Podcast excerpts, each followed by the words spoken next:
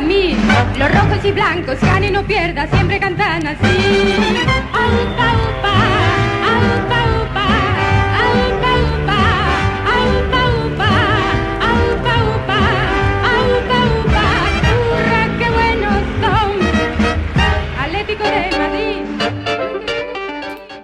Muy buenos días, tardes o noches, queridos amigos de Cultura en Rojo Blanco. Un episodio más de nuestra podcast, en esta ocasión dedicada al movimiento nanaísta. ¿Y qué es esto del movimiento nanaísta? Bueno, pues es una vanguardia cultural que nace a reflejo de las que existieron a principios del siglo XX, que lucha contra la decadencia de nuestra cultura y sociedad occidental. Y tiene unos postulados increíbles, que seguro que ahora, al hacer el repaso de los mismos, os vais a sentir muy identificados, o por lo menos muy identificados con algunos de ellos, como atléticos que somos. El fundador de, de esta, de este movimiento, el movimiento nanaísta, este movimiento artístico y cultural, es Manuel Marqués, un tipo muy interesante, muy del Atleti, que escribió un libro hace algún tiempo titulado ¿Por qué somos del Atleti? Respuesta filosófica, antropológica y de la fe a la gran pregunta.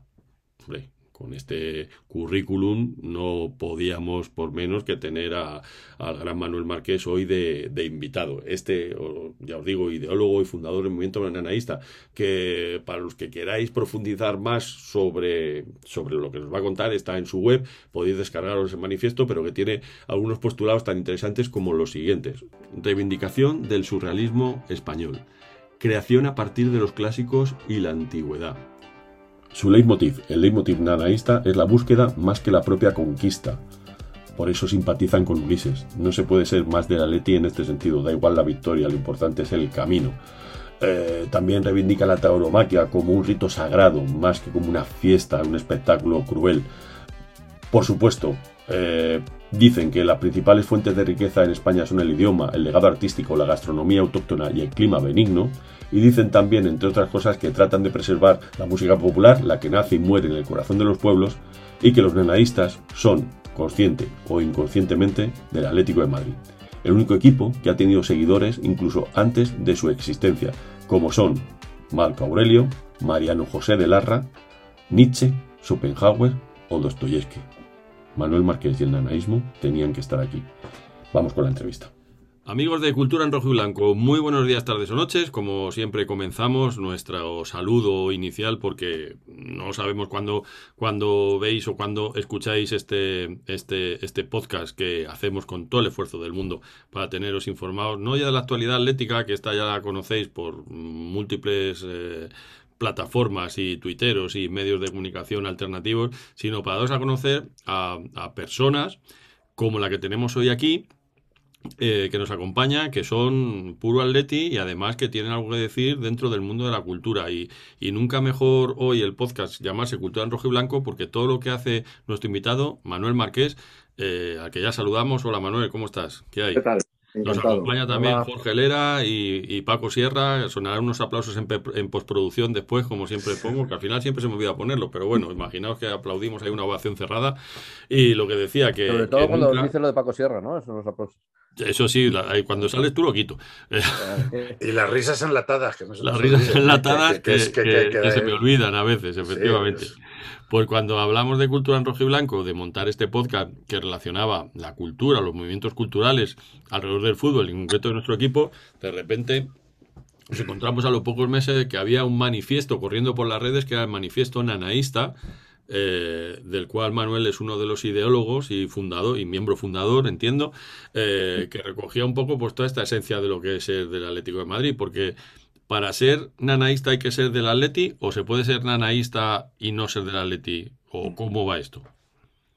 Cada uno puede ser de lo que quiera. El nanaísmo es una vanguardia libérrima, con lo cual quiere decir que tenemos madridistas que también se sienten nanaístas. Lo que pasa es que muchos de ellos conscientemente querrían ser del Atlético de Madrid. Claro. Y, y por algún motivo, conocido o desconocido, pues no han dado ese, ese paso. Pero porque están, están como son cripto, criptoatléticos, ¿no? No, no han salido del armario todavía, ¿no? No, no han salido del armario y algunos saldrán y otros no saldrán nunca. Pero, Pero- bueno, a- admitimos a todo el mundo. Bueno, ¿y en qué consiste esto del nanaísmo para, para que los oyentes que no lo conozcan sepan, sepan Pues- de qué estamos hablando? Pues el nanaísmo eh, surge en el año 2014 y surge porque una serie de personas que nos unían muchas cosas, entre ellas ser del Atleti, eh, pensábamos que en, la vida cultural y social de esa época, si te asomabas a la ventana, no veías nada de nada. Y como diría un castizo, nada de nada, y de ahí viene el nombre. Entonces, entonces a partir de ese nada nada, empezamos a ver contra qué nos rebelábamos, que era contra casi todo, y empezábamos a ver qué cosas nos gustaban o nos interesaban y queríamos impulsar.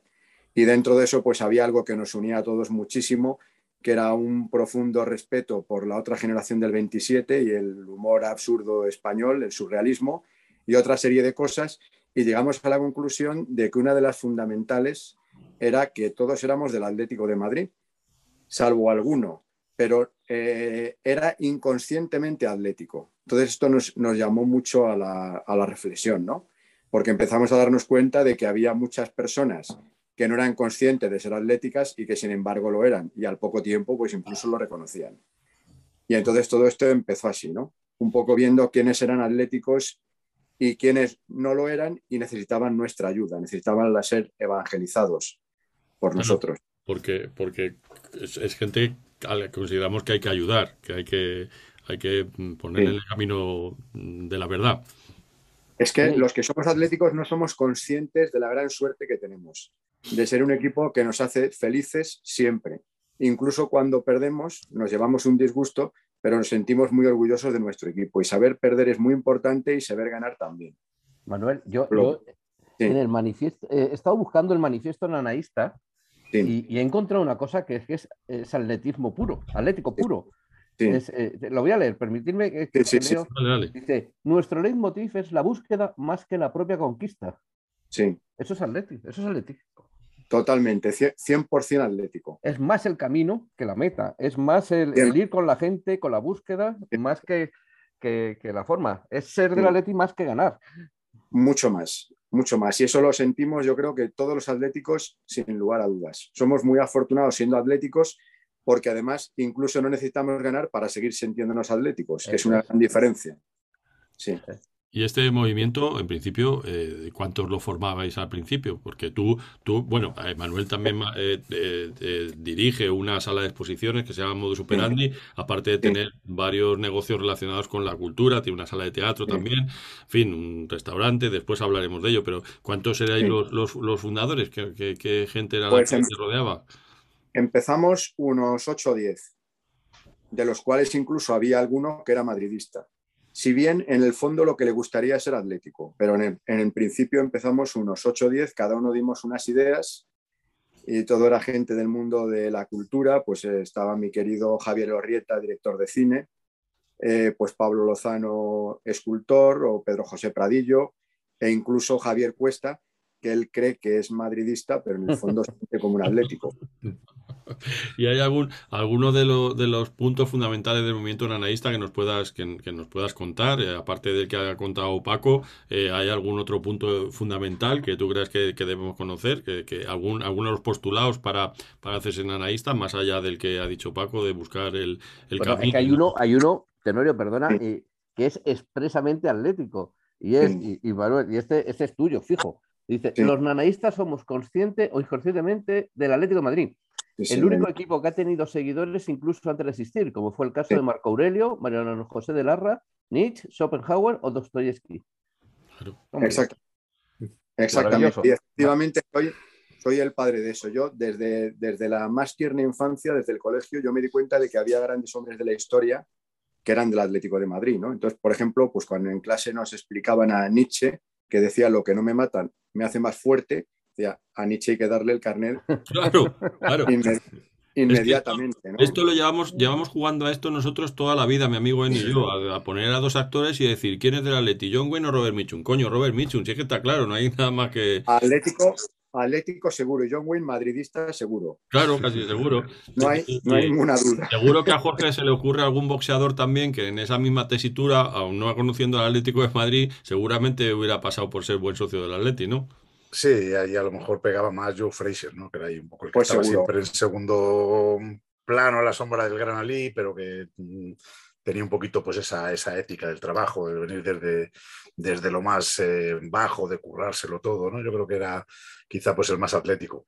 Oye, Y fíjate Foreman- que antes de conocer... Perdón. Foreman- George Foreman era atlético, George Foreman, tam- pero, pero no era atlético al principio, era eh, atlético después hizo de la.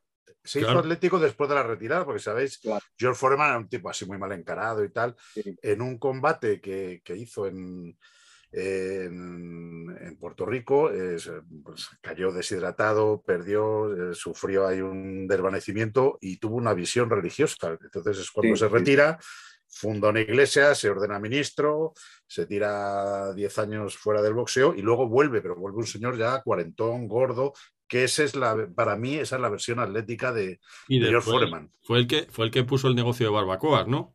También, también, claro, Oh, claro. claro, sí, el sí, claro, Pues, fijaos que, que yo no conocía a Manuel personalmente, pero sí eh, me acuerdo que hace, hace unos años sí, sí este movimiento nanaísta pues tuvo bastante movimiento en redes que a mí me llamó muchísimo la atención, me, me- me parecía algo muy curioso y Sí. eh, indagué en su día pues, sobre, ese, sobre ese manifiesto nanaísta que me gustó, Sí. que me gustó mucho. Y la única duda que me queda es que habéis hablado de, de Nietzsche, sí. pero este juega en Madrid, ¿no? El Gunter Nietzsche este, ¿no? Ese era otro. Ah, Ese era es otro. yo- pero, pero este escribió, el Gunter- eh, Nietzsche este del, Madrid escribió un libro muy bueno que era Así habló Irazusta, que era entonces el portero del Zaragoza, Era portero del Zaragoza. sí, sí. pero no era este, ¿no? O sea, No era este, era otro. vale, vale. No Pero- tiene, Me, he leído, me, he- me he liado yo, me he liado yo. no tiene nada que ver. Pero, por ejemplo, lo que has dicho de George Foreman, yo siempre lo he pensado que en un momento de su vida hubo una epifanía y que se sintió atlético. Exacto, un poco exacto. como San Agustín, que es un, un caso también muy, muy parecido, ¿no? San Agustín también es, es del Atleti. Sí, sí, San Agustín era, yo creo, de los más atléticos que ha habido. ¿Qué otros, Sí, sí, perso- qué otros personajes históricos nos has, nos has contado que tú, que tú has, has- has puesto en el manifiesto que eran del Atleti? Eh, pues eh, Alejandro Dumas, por ejemplo, eh, Dostoyevsky, Mariano José de Larra, Larra sí, claro. Larra, Eh, evidentemente, no le quedaba otra, la verdad, pobre. Xenofonte, que fue uno de los discípulos más importantes de, de Y Platón. y su Anabas. diferencia de perdón, perdón, de Sócrates, pero a diferencia de Platón, que se adornaba mucho y por eso era madridista, eh, Genofonte mantenía el espíritu atlético. Y, y Aristóteles entonces era atlético porque eh, tenía la duda y el humor como, como principios. Sí, es que hay, hay muchísimos más atléticos. Nosotros hemos destacado a 11, más luego la gran aportación de José Manuel Lucía Mejías, que es el, el gran Miguel de Cervantes, eh, pero hay muchísimos más. De- desarrollamos- por- por- Miguel Cervantes, desarrollemos eso. También era del Atleti. Totalmente, Sí. totalmente. Eso es, se lo debemos a- al cervantista más importante que tenemos, que es José Manuel Lucía, y que es un gran atlético también, y además es hijo del que fue uno de los fundadores de la Peña Atlética Vicálvaro, a quien está dedicado el libro. Fantástico. ¿El libro cómo se llama, por cierto? El libro se llama ¿Por qué somos del Atleti? Respuesta filosófica, antropológica y de la fe a la gran pregunta. Y este es el que, es el que tú has escrito. ¿Y tu tesis, y tu tesis que desarrollas ahí, exactamente cuál es? ¿Cuál- Antropológicamente y, y filosóficamente, ¿por qué uno se hace del Atleti? Pues yo creo que cada uno tiene una respuesta diferente eh, y cada uno llegará en un momento de su vida. Algunos hemos llegado desde la infancia hemos podido entender otra cosa, pero otros, pues como por ejemplo Foreman, llega por una epifanía. A lo largo de su vida, pues le llega la llamada y él se da cuenta que es atlético. En mi caso, pues, eh, ¿qué te diría? De- decía eh, Rainer María Rilke que la patria es la infancia. Y Mm. nuestro Miguel Delibes decía que la infancia es la patria común de todos los mortales. Pues yo creo que mi infancia es el Atlético de Madrid, sin ninguna duda. Y eso que tuve muchas papeletas de haber sido madridista, porque yo eh, sen- eh, sufrí verdadero acoso porque vivía en Príncipe de Vergara, entonces General Mola, casi esquina Concha Espina, y mi vecino era Amancio Amaro. Tenías ahí a huevo. Y, y una vez Amancio me regaló un balón y nunca se lo perdonaré, porque me podría haber, me podría haber corrompido. Claro. Y sin embargo no lo hice, ¿no? Porque me regaló el balón, yo, claro, me quedé en principio que no sabía si devolverlo o no devolverlo, pero decidí que me lo quedaría y que ya lo reventaría yo a patadas. Y entonces me lo quedé. Pero vamos, tuve tentaciones de no ser atlético. Y pero no seguramente, podía ser y, se- y seguramente Amancio sería un tipo simpático y agradable. estupendo. Claro. Era un tipo estupendo que además me, me ofrecía, yo vivía en el octavo y él me ofrecía subirme en el ascensor y yo, como él era madridista, subía andando. Cuestión de principios, es que eso es así. Hasta la muerte. El principio es hasta la muerte. Bueno, tú sabes que yo, yo trabajo con un compañero tuyo de clase, que es nuestro amigo Sí, Carlos Gens, Gens. al que le di recuerdos tuyos el otro día, que no Y se que es puede una ser- maravillosa, adorable Maravillosa. y que en el fondo es atlético y además en, Por en el colegio le llamábamos a Pachete. a Pachete, claro, sí, sí. Sí, Pues, por o sea que más indio no puede ser. Es, es nuestro batería, es el batería, antigua batería de los elegantes, y, y Sí. siempre, y él dice, yo, si no gana el Madrid, que gane el Atleti, que es mi segundo Bien. equipo. Digo, hombre, pues mira, Sí. ya con eso ya me tiene conquistado. O sea que, y no lo hace por displicencia, ¿eh? sino que es que le sale, le No, sale. Él, él es así, él es, tiene esa buena condición. Y luego simplemente está equivocado. Claro, efectivamente. O sea que entonces planteamos esa idea fuerza de que a lo largo de la historia ha habido un montón de filósofos, pensadores y personajes relevantes que ellos han sido del Atleti, aún sin saberlo, ni todavía no estaba el corpus del Atleti hecho, hecho eh, figuraba en la tierra, pero ya, ya tenía ese, ese espíritu que se ha ido transmitiendo generación tras generación, casi como una pequeña conspiración. eh, y, y hemos llegado hasta aquí en el que nosotros hemos tenido que coger ese testigo, el movimiento nanaísta y cultura en rojo y blanco, que convergen En muchos, en, en muchos aspectos, la verdad. Entonces yo te propongo que si hay otro cultura en rojo y blanco presencial, una de las ponencias tienes que ser tú con gente de los nanaístas eh, hablando de esto, Eso. evidentemente. Eso cuenta con ello, porque además este trabajo es muy serio y de una gran envergadura. Sí, porque sí. para decidir que uno es del Atleti, primero hacemos un análisis exhaustivo de todas las obras completas de, del posible candidato. Y luego analizamos también su vida, no sea que uno se le vaya la fuerza por la boca. Entonces, una vez que hemos analizado todo, vemos si es atlético o no, pasa al alto comisariado nanaísta, que somos los mismos, y ya decimos, y ya decimos si sí o si no. Y te diré que ha habido sorpresas, porque, por ejemplo, Kant, eh, ¿Por ejemplo? por la razón, me parecía que era atlético, pero descubrí que no, Kant, que es Kant, que Kant, no te habíamos escuchado. Y no. Y- y- No. A mí me hubiera gustado para medio centro del Atleti, pero no. Pero no.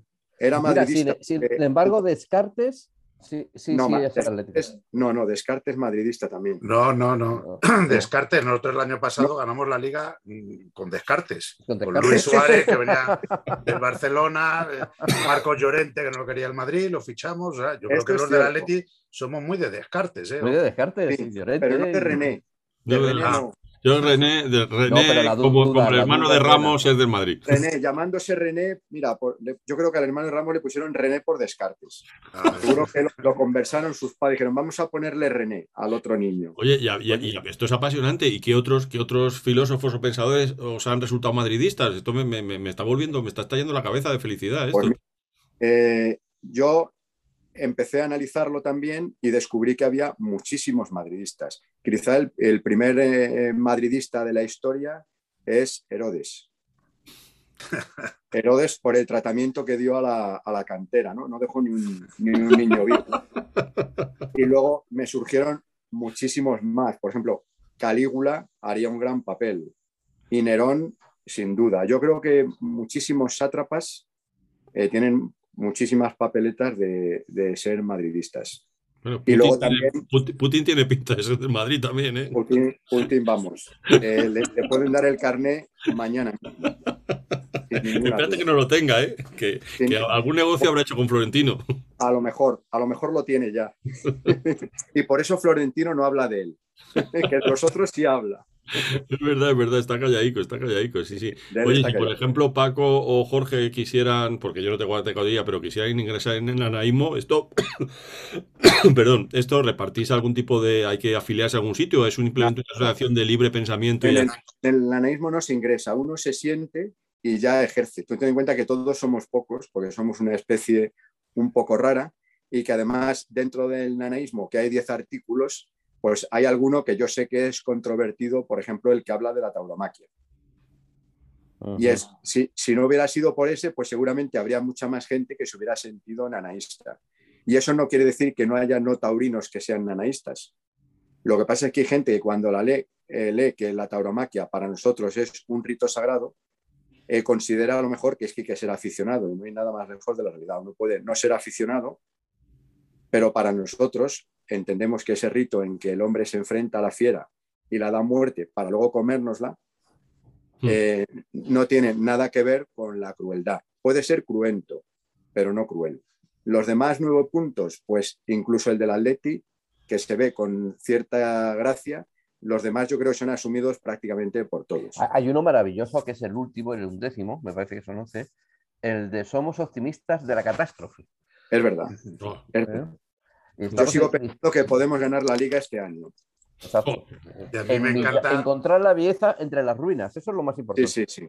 Sí, me encanta el del surrealismo español, la- toda la claro. eh, veneración por la codorniz, por Hermano Lobo, por todo ese tipo de, de publicaciones y de autores, ¿no? Claro. Yo creo que todo ese mundo viene del siglo de oro, eh, tiene otro punto fundamental en el otro 27 y luego yo creo que todo lo que se ha hecho importante desde el punto de vista de humor y en un género donde no tenemos competencia en España, que es ese tipo de, de humor, eh, viene de ahí. Y luego viene pues Berlanga y luego ha habido otras cosas notabilísimas, pues Amanece que no es poco, por ejemplo, mm. De acuerdo.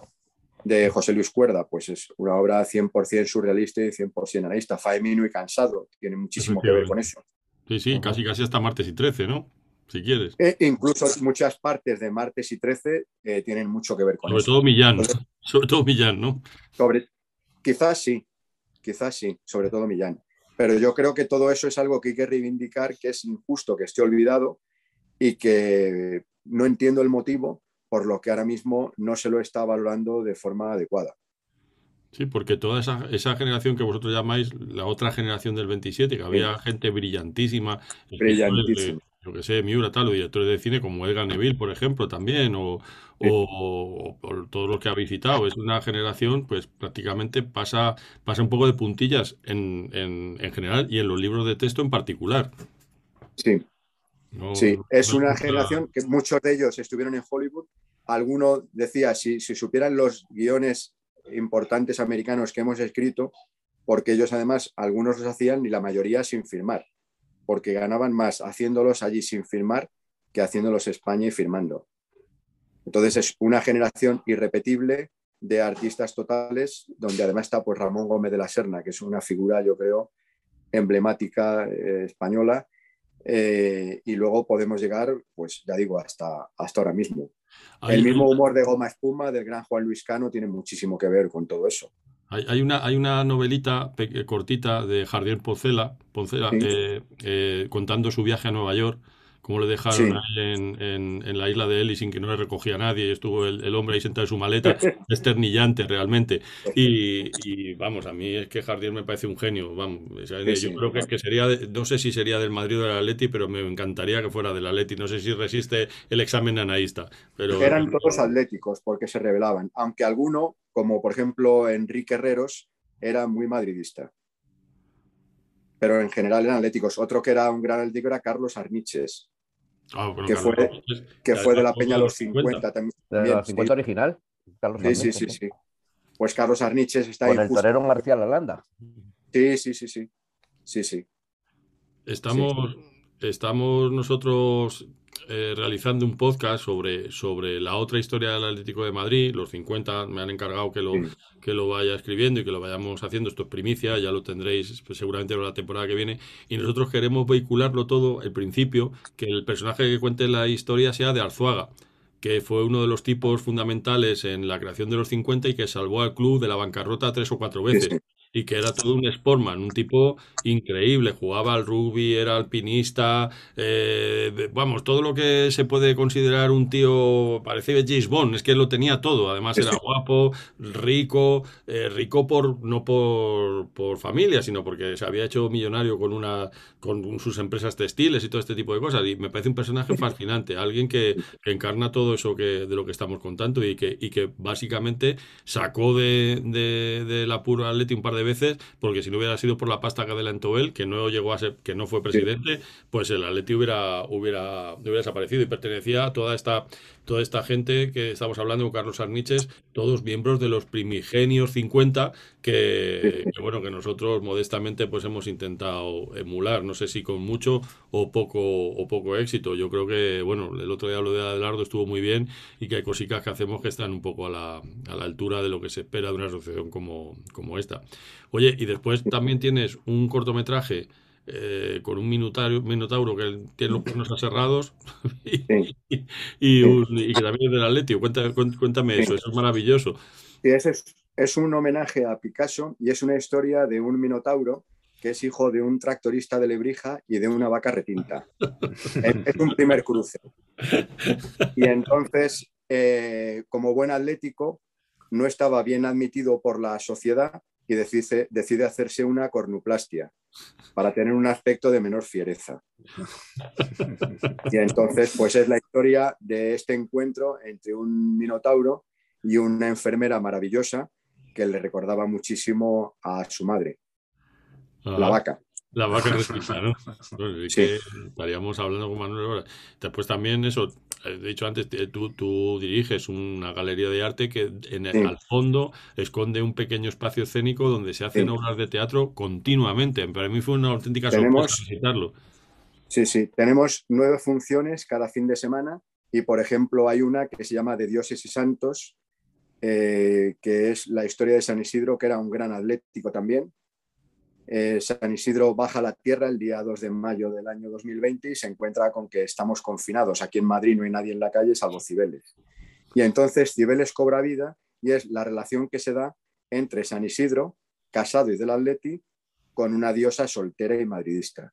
Y ahí surge esa, esa relación, solos, eh, gracias a la COVID. Esa, podéis verla cuando queráis, es también muy divertida y muy atlética. Y también tienes un restaurante muy cerquita de la sala de exposiciones también. donde se, se, solamente se, o solamente o estáis especializados en productos madrileños, ¿no? Sí, en ese restaurante. Es un restaurante, decimos que literario porque hay muchísimos escritores que van allí y, y hacemos como ofrendas al restaurante, pues dejar al, algún libro para que esté a disposición de todo el que llegue.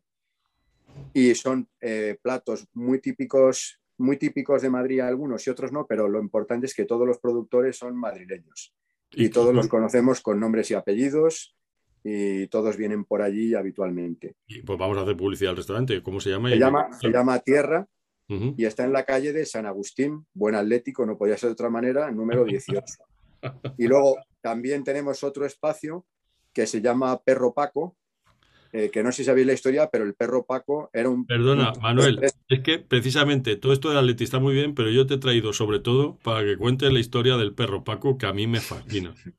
Vale, pues os, os la cuento. El, el, perro Paco fue un perro que hubo en Madrid a finales del siglo XIX y que cualquiera que se meta en Internet y meta perro Paco se dará cuenta de la importancia que tuvo por la cantidad de literatura y de comentarios y artículos de prensa que generó fue un perro, dicen, parece ser que era así, que fue del mozo de espadas de Frascuelo, el viejo Salvador Sánchez, no el moderno que es Carlos Escolar.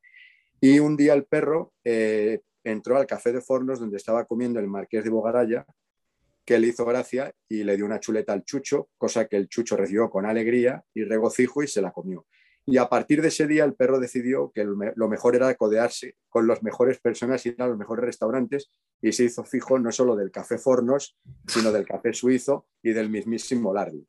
Entonces, el perro eh, iba, hacía una gracia, le invitaban a comer y luego al, eh, que le había invitado le acompañaba hasta su casa, pero nunca cruzaba el umbral. Era un perro muy respetuoso y luego se iba a dormir a las cocheras de la MT.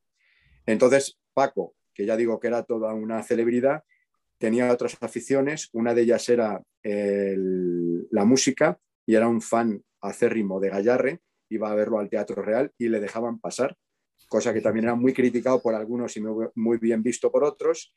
También era un gran aficionado a las carreras de caballos, que también le hacía mucha gracia a la gente, pero a los caballos menos, porque solía correr detrás de ellos en el extinto hipódromo de la Castellana. Y luego su mayor afición era a los toros que en el antiguo coso de la calle Felipe II, que ya no existe, tenía incluso asiento reservado en el tendido 9. Entonces, eh, sí, sí, sí, sí, él le dejaban entrar, le dejaban que se pusiera en su sitio y él siempre ocupaba su mismo sitio. Y era un perro que tenía un gran criterio taurino. Entonces, cuando la faena era buena, estaba muy respetuoso, pero cuando la faena era mala, él se tiraba al ruedo y hacía cabriolas y ladraba. Hubo un día, un día terrible en su vida que había una novillada en la cual eh, uno de los espadas era José Rodríguez de Miguel, que le apodaban Pepe el de los Galápagos porque vivía justo, tenía una taberna justo enfrente de la Fuente de los Galápagos en la calle Hortaleza. Y el malhadado novillero se puso muy nervioso después de una faena pésima, se tropezó y en un ataque entre ira y miedo clavó el estoque a Paco. A consecuencia de cuyas heridas Paco murió unos días después. Ah, tengo que decir que José Rodríguez de Miguel, degenerando, como decía aquel, llegó a ser concejal del Ayuntamiento de Madrid una vez por los toros. Tuvo, eso es después de sobrevivir al linchamiento que estuvo a punto de ocurrir en la plaza, porque claro, la gente lo quería matar y lo tuvo que proteger la policía. Y luego Frascuelo, dada la notoriedad de Paco, mandó embalsamarlo. Y estuvo expuesto durante un tiempo para ser honrado por los madrileños hasta que luego se le enterró en el retiro. O sea, que murió en la plaza como un héroe y vivió como un gourmet. le contamos la historia, le, hemos conseguido que el Ayuntamiento de Madrid le quiera hacer una estatua un poco en homenaje a todos los perros abandonados, como Paco, que hay muchísimos, y que Paco pueda simbolizar pues, lo que es el, el perro de los madrileños, igual que en América pues tienen a Balto y en Japón tienen a Hachiko. Y vamos a tratar de hermanarnos. El nuestro tiene mucha más gracia que los suyos y además era atlético y luego una compañía de teatro maravillosa y llana le hizo un homenaje al perro por encargo del Ayuntamiento de Madrid, que era La vida del perro Paco, donde sin mediar yo por medio, ellos descubren que Paco era del Atlético de Madrid, lo cual ya me dio una satisfacción enorme. Y se reporta pronto la obra. es una historia maravillosa. Además, ahí en el hipódromo de la Castellana, creo recordar que es donde tuvo lugar ese, ese partido en el que los estudiantes vascos se dan cuenta que tienen que hacer una sucursal del Atleti de Bilbao aquí en Madrid porque se habían portado fatal los espectadores madridistas, les habían insultado, habían dicho de todo y salen de allí con la firme decisión de montar el, Atlético de Madrid. O sea que, bueno, mira, ahí tiene un enganche, un enganche también. Sí, exactamente. A mí me parece increíble. Yo estaría hablando de esto durante horas y horas, pero este programa se llama Cultura en Rojo y Blanco y algo del Atleti tenemos que hablar también, o sea, del Atleti de fútbol. Entonces, eh, han sucedido un par de noticias en estos últimos días que, por un lado, nos han dejado un poco estupefactos y, por otro lado, nos han alegrado. Nos han alegrado que el Atleti retoma otra vez la senda de la victoria, pero de repente el tipo que mejor estaba jugando anuncia que se va, que es Herrera. ¿Qué, os parece esto, Galera, eh, Paco, Paco Sierra y, Manuel? Bueno, La, más pura tradición atlética, ¿no? En el momento que un jugador nuestro juega bien, eh, se va, eh, sea Tripier, sea Herrera, o se lesiona, sea Condovia, o, o bueno, ahí tenemos una larga lista. Es inconcebible que, pero bueno, al final es verdad que el Atlético de Madrid no le iba a renovar. Entonces yo creo que él ha hecho bien en, buscarse un futuro. Además, se va a Houston, me parece, y firma por tres años. Jorge, tú sabrás un poco más de esto. Resulta raro que le anuncie antes, ahora ya, ¿no? Ahí, a ver, el, Atlético de Madrid, como dice Paco, ahí no tiene nada que ver porque ya no es, una relación suya. Entonces, si Herrera no se queda en el Atlético de Madrid es porque no ha habido voluntad entre las partes de, renovar ese, ese, acuerdo y Herrera está legitimado, o sea, le, avalan los, los plazos. Eh. entonces, bueno, pues ahí normalmente por una cuestión casi de delicadeza o de, fair play o de caballerosidad, pues ahí, hombre, pues normalmente eso se, se espera uno que acabe la temporada pero al fin y al cabo eh, el único que puede tomar la decisión del cuándo y el cómo y el dónde es, el club, es el, Houston, que ha dicho, bueno, a mí me, intereses, me interesa anunciarlo ahora, a mí lo que le pasa al Atlético Madrid me da igual. Ahí se junta pues, nuestro habitual infortunio, que, es lo que dices tú, es que Herrera lleva aquí, ¿cuántos años lleva? Y no ha terminado de jugar, no ha terminado de, hacerse con un puesto, no ha jugado bien y justo después del mejor partido que hace en, toda su etapa como rojiblanco y la primera vez que empezamos todos a decir, joder, que bien ha jugado Herrera, se merece jugar, pues justo esa semana es cuando anuncia que se va, ¿no? Entonces, bueno, pues eso al final no, no deja de ser, pues eso. Bueno, pues ya- ese, infortunio. Sí, pero, pero con cuentagotas, Paco. No, en la realmente no primera ha- vuelta, en la primera vuelta de la temporada que ganamos la liga, jugó bien, pero se lesionó y luego le costó Después el muchísimo. ya, COVID, vamos. tuvo el COVID. le- Luego le- pasó el COVID y bueno, lo También- de también os lo digo una todos los cosa. jugadores, que no tienen continuidad ninguno. También te, os digo una cosa, que yo, a ver, esto sienta mal por el, el- por el momento en el que se ha producido, pero también creo que desde un punto de vista egoísta yo prefiero un Herrera con un contrato firmado en otro sitio, con su futuro garantizado, que no un Herrera libre, que, se- que entonces eh, es un jugador que no tiene su futuro garantizado, que puede estar nervioso, que puede tener miedo a lesiones. Entonces, bueno, pues si no ha renovado con nosotros, ya ha renovado con el Houston y tiene ahí su futuro garantizado, pues yo creo que hasta le puede dar cierta Tranquilidad, ¿no? tranquilidad que, bueno, tenemos que asumir que es un, un profesional que seguramente esto lo tiene firmado desde antes, ha anunciado esta semana, pero seguramente el último partido, pues a lo mejor lo ha hecho hasta también ya teniendo firmado ese, ese contrato. Entonces, a lo mejor hasta le da un- una cierta calma que nos puede hasta venir bien. Entonces, yo en ese sentido lo quiero ver un poco desde el punto de vista optimista y, lógicamente, el Atlético de Madrid, eh, que la gente ha protestado. ¿Cómo permiten esto? Oiga, señores, el Atlético de Madrid aquí No, tiene nada que no decir. tiene nada que decir, no tiene nada que hacer. No. Y yo creo que él siempre ha sido honrado güey, con los colores, vamos. Sí. Y yo creo que lo va a ser. Yo creo, no tengo duda de que hará todo lo posible por lo mejor para el equipo. Mm. Yo coincido, me ha parecido siempre honesto y muy correcto. Sí, además es un tipo muy correcto, sí, sí. Yo creo que va a dejar. va- va- vamos a disfrutar de estos partidos que quedan y espero que nos ayude a, a alcanzar el- ese, ese cuarto o tercer puesto. Y después ayer, cuando estamos grabando esto, es jueves, el programa saldrá mañana viernes o el sábado por la mañana. Eh, ayer el Atlético Juvenil, el Atleti de, de Fernando Torres, que en realidad no lo dirige él porque no tiene la licencia, pero vamos, todos sabemos que el entrenador es Fernando Torres, pues alcanzó esa, esa victoria en el derby contra, contra el Real Madrid y pasamos a cuartos de a cuartos de la, de la Champions League de juveniles. Yo no vi el partido, pero he visto Yo lo vi entero. de este muchacho Sí, a mí me parece que el tío tiene, tiene Lo vi mucha entero clase. y lo de Pablo Barrios es, merece ya Pablo minutos Barrios. en el primer equipo. Yo creo que Cholo ya le ha llevado en algún partido, no ha llegado a salir. Me parece que no ha debutado todavía con el primer equipo. Pero ayer los dos goles que, mete son dos golazos y cada uno muy distinto. En uno es una gran jugada dentro del área y el otro es un trayazo desde casi 40 metros. Pero es que el tercer gol es asistencia suya y del típica asistencia de tipo que sabe dónde dar el pase en el momento exacto a su compañero para que el compañero, eh, sin quedarse en fuera de juego, esté en la mejor posición. Me pareció espectacular. Tiene pintazo, espectacular. tiene pintazo. Muy ¿Y hay bueno. alguno- algún otro más que, hay- que vi? Pero Ese sí no lo vi. que- No que- solo él, ¿eh? jugaron bien, jugaron Eh, bien jugaron todos. muy bien Sergio todos. Díez, que también marcó gol. Llevari lateral, jugó muy bien. Llevari era el 7, ¿verdad? El 7, el 7. El sí, siete sí, sí. jugó muy Hizo bien, un muy bien, partidazo también tremendo. No me gustó Eh, mucho Ibrahim, ¿eh? Eh, me parece que cantó los dos goles. Bueno, tiene la salida esa ahí de, de- de De balón, defensa, pero ¿no? bueno, es defensa y tiene Sí. que, tiene que Sí, tener, bueno, evidentemente, pues más, más eh, el punta Carlos Martín, un poco más de experiencia tiene que tener central. Carlos Martín, el punta, jugó también muy bien. Muy bien Jugaron también. todos, todos muy bien. O sea, creo que sería un partido que, aunque el que brilla pues es Barrios por, por, por los goles y por todo, pero creo que, que lo que ganó fue realmente pues el, el trabajo en equipo. Jugaron muy bien, muy colocados, muy ordenados, De eh, jugando la pelota, saliendo con velocidad. A mí me gustó mucho. Jorge, lo que nos escuchen eh, y hayan escuchado el partido de ayer se pueden llevar un cortocircuito porque lo que sí es verdad es que la escuela y la cantera de Movistar es increíble.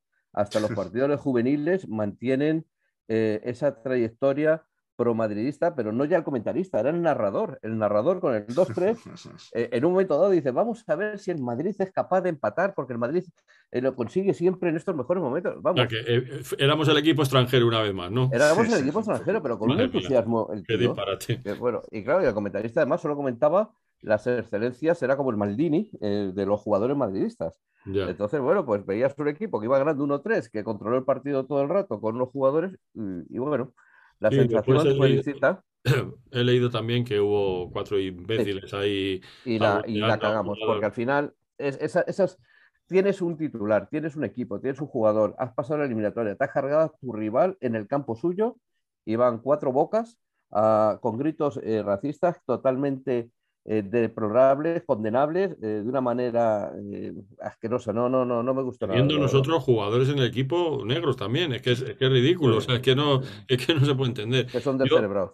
No, yo, yo nunca hablo, hablo del Frente Atlético, no, no es, no es un tema que, al que le Fíjate, demos yo creo aquí. que era gente que no tiene, no sé por qué, no, no, no, no tengo la información, pero sospecho, tú sabes que en el Atlético de Madrid dentro del frente hay gente que está vetada, que no puede entrar. Mm, Y me parece que sí aprovecharon esta ocasión para ir allí. eh, ya, y- puede ser. pero no lo sé, no lo sé, no tengo la información completa. Puede ser. Yo En no sé algún si sitio he eran- leído algo así, pero no, no, lo- no lo puedo confirmar.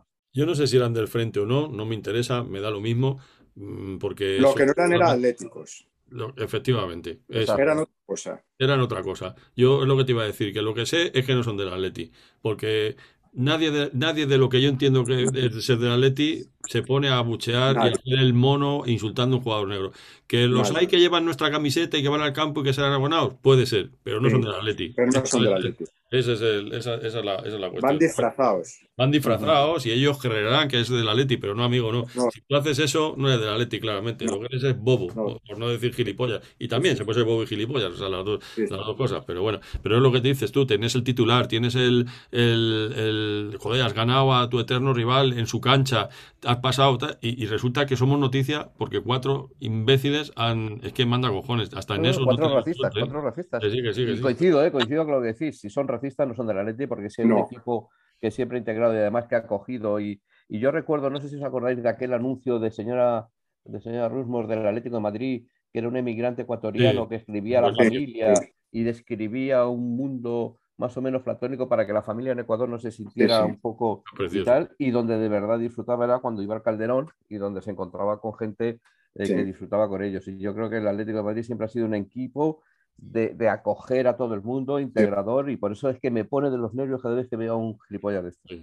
pues sí, es lo que hay. Bueno, amigos, pues, pues no sé, Manuel, ¿qué tal? ¿Te has estado a gusto? Te- Encantado, fenomenal. esto, esto es tu casa para cuando quieras. muchísimo.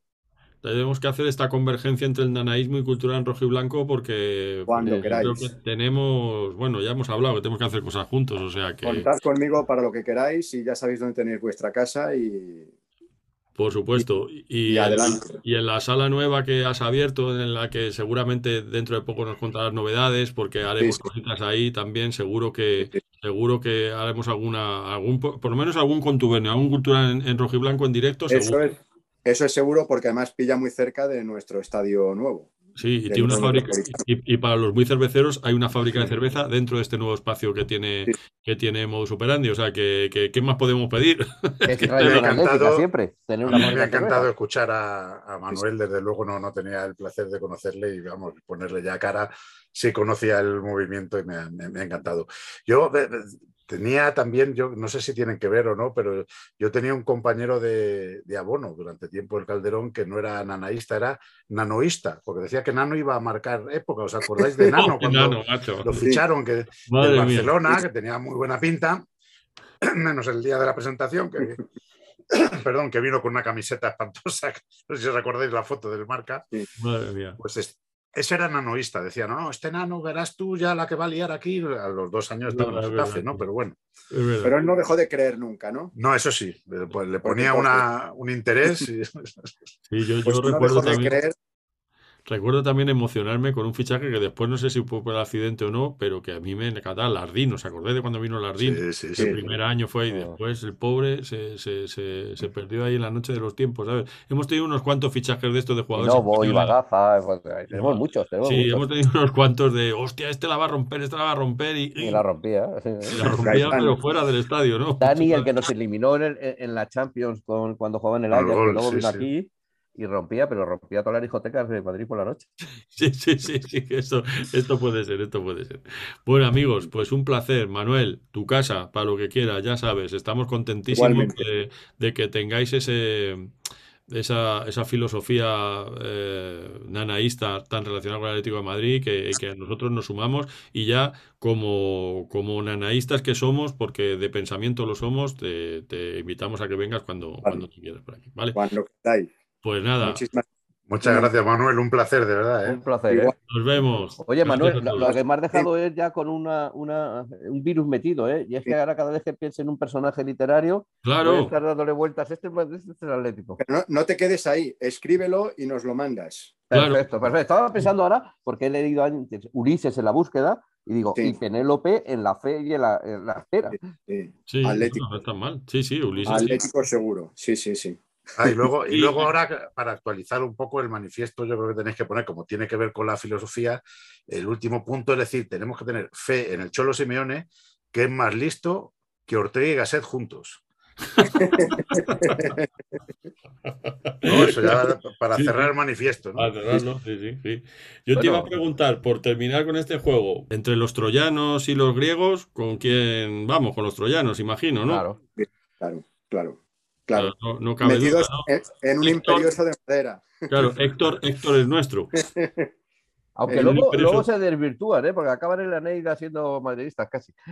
Sí. Sí, bueno, bueno, pero eso ya, eh, eso ya es, Eso es después. eso es después, eso es después. Bueno, amigos, pues nada, Vale. un abrazo a todos. Hasta luego. chao, hasta luego.